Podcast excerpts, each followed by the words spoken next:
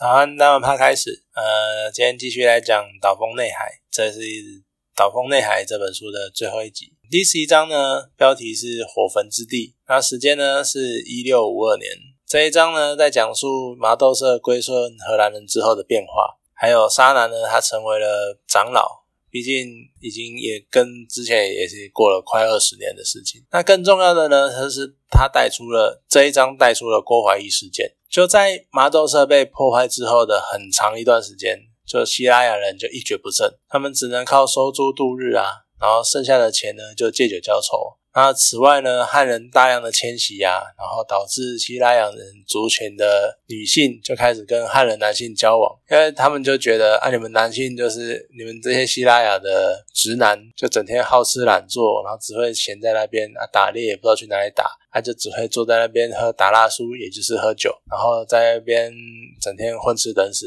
不知道在干嘛。可是汉人呢，诶，就是很勤奋，然后会种稻，然后带来新的农耕技术，然后还可以教他们很多事情。那渐渐就被汉人都拐走了。那在这样的恶性循环之下呢，有部分的希腊人就觉得我们的生活被汉人侵占了，我们的女性又开始跟汉人跑了，我们只好往内陆迁徙。而留在留在原地的呢，就他们就更进一步的跟汉人做融合，所以演变到现在呢，诶，其实我们好像也看不到纯粹的希腊雅人，因为大家都不断的混混杂干嘛的。而章节中呢，其实蛮有趣的是这一章讲到讲到沙男他成为长老。而带出了一小段他们要一起去祈雨的故事，祈雨的方式，祈雨的故事。那个祈雨哈，其实也表现出希腊人他们那种母系社会的感觉。因为呢，雨神，希腊人的雨神是老公，雷神呢是老婆。而我们一般比较常看到的雷阵雨呢，就是会先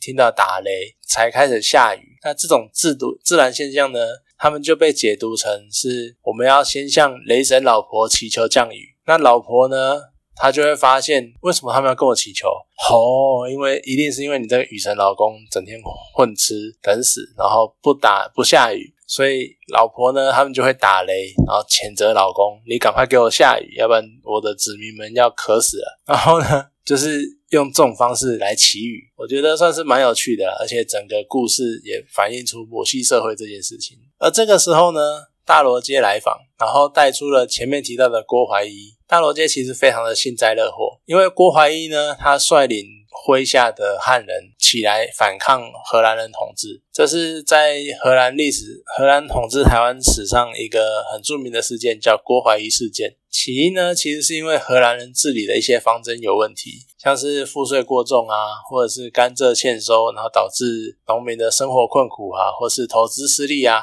啊，结果呢，这些积怨已久的汉人在郭怀的带领之下就起义，啊，甚至于组织了数千人，然后攻击赤坎楼，哎，攻击赤坎，然后荷兰人呢，他们也顺带召集就归顺他们的原住民，像刚刚提到的前面提到的马豆社的希拉雅人来反攻。那汉人的军队呢，他们就打不赢这么优势的炮火，然后还有这么勇猛善战的原住民。他后来呢，又被荷兰人追击到冈山那那一带，今天冈山的那一带，在追击中呢，郭怀一就战死，剩下的汉人领袖。也被俘虏，那整个郭怀义事件就结束了。而在故事中呢，沙南跟大罗街都率领了他们各自的各自部族的战士、精英战士，然后前往支援荷兰军队。其实讲到这边，有的人可能会觉得说，为什么我希腊雅人，我明明就被荷兰人欺负，可是我还要帮荷兰人打汉人？可是对于当时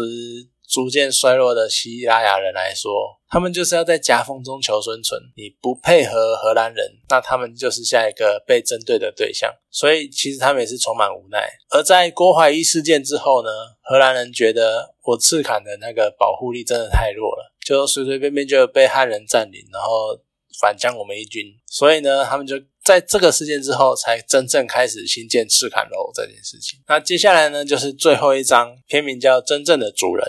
时间是一六六二年，其实这章节非常的短，只有两三页而已，很简单的就带过，然后就带到呃已经退隐山林的沙男，他被族人通知，原来荷兰人已经被汉人郑成功赶走了。这两三页啊，就简单交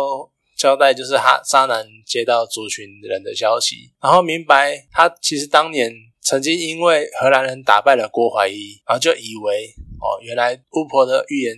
到最后还是错的，汉人并没有办法取代荷兰人。可是其实随着郑成功的到来，他们才知道哦，原来只是预言发生的时间比较晚。而沙南的一生呢，其实就有点象征希腊雅人，象征希腊雅人族群的算演进史吧。就在年轻的时候呢，看着荷兰人到来，然后壮年的时候呢，他抵抗整个社会大环境的变化，然后中年呢，见证荷兰人跟汉人的冲突，还有希拉雅人原本统治，算统治吗？驰驰骋在台湾大大平原之间，可是慢慢的，因为这两个汉人跟荷兰人的争霸，希腊人就慢慢的退居幕后了。然后到退休的老年，希腊雅人呢，其实也衰弱到打不动了，他们只能逃。面对新一波的统治者到来，他们只能往深山里逃了。而沙男他也叫他的年轻的族人就赶快逃吧，逃进山林里吧。整部整本书呢，其实也到这边画下了句点。那最后呢，想讲一下，就是因为一开始在讲这本书子的一开始就讲了魏德胜的三部曲，台湾三部曲。好像是打算依这本书来做骨干拍摄。那片名呢，分别是《火焚之躯》，然后《金谷之海》、《应许之地》。那感觉上呢，它其实会对应各不各族群的很大的事件。像《火焚之躯》，感觉上就是在对应西拉雅族原住民的故事。故事主轴呢，可能会跟麻豆社事件有关，因为之前有讲，就是这个事件导致荷兰人把马兜社全烧了。那金谷之海呢？感觉上就是在对应从中国西南沿海来台的汉人。那既然在讲汉人的故事，所以主轴可能跟郭怀义事件有关。然后应许之地这个名字听起来就很天主教。就 Promise Land，然后就是留子流有鱿鱼奶是鱿鱼奶嘛，反正就是很富饶的地区这样子。这个呢，感觉上就是在对应荷兰人，因为当时荷兰人就是企图以台湾为贸易基地，然后要巩固基地呢，派了很多传教士来宣扬天主教，他们试图从文化上要同同化台湾的原住民，巩固他们的掌统治权这样子。那对应主轴跟故事。跟书中搭配的时间就是到郑成功来台，不过好像魏德森他有在一些访谈里面有讲说，他不会太强调郑成功这件事情，所以不太确定应许之地主要在讲荷兰人的什么事情。然后呢，魏德森有提到三部曲会以一位女性为主轴，感觉上就是在讲阿兰娜。虽然说阿兰娜在岛风内海里面的戏份真的是非常的少，他大部分就是挂在嘴边的名字，就是传说中传说般的人物吧，就真的只有出现几几幕而已。那其实严格来说，我蛮认同魏德胜想要拍台湾三部曲的这个想法，毕竟一般人对于台湾历史的认知真的很少，那能讲述台湾历史的通俗作品也不错，而且摆脱那种始终在描述小地区、小城市。或者是几个呃几个那种几个人之间的爱恨纠葛那种少部分人心境的那种电影，然后改拍一些很有有很大很宏观的很历史史观的电影，其实我觉得也是蛮好的。只是我拜托，就希望不要再来一个彩虹桥，那个阴影真的是很强很强烈很大。我其实很喜欢赛德克巴莱上集，可是下集我真的是看到最后彩虹桥真的是瞬间。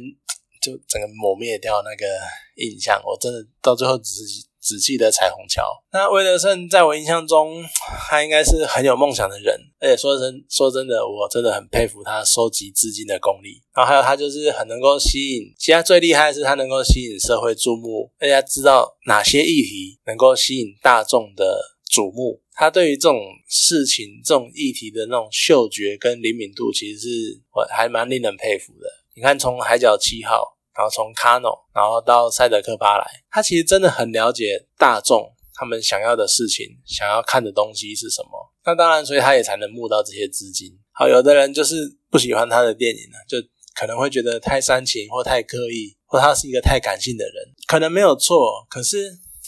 他就是懂大众的心情，他就是懂大家想要看什么。他也许。导演功力没有其他大导强，但毕竟他就是能够发掘这些题材，我还是蛮期待台湾三部曲的啦。他不知道拍到好像二零二五还是什么的吧，我是蛮希望就这个结尾能做到那个时候。那到时候真做到那时候的时候，我再来分享观后心得。好，那以上就是《岛风内海》这本书的一些心得，然后还有对于我对魏德森准备拍台湾三部曲的一些看法。好，谢谢大家，今天到这边，谢谢。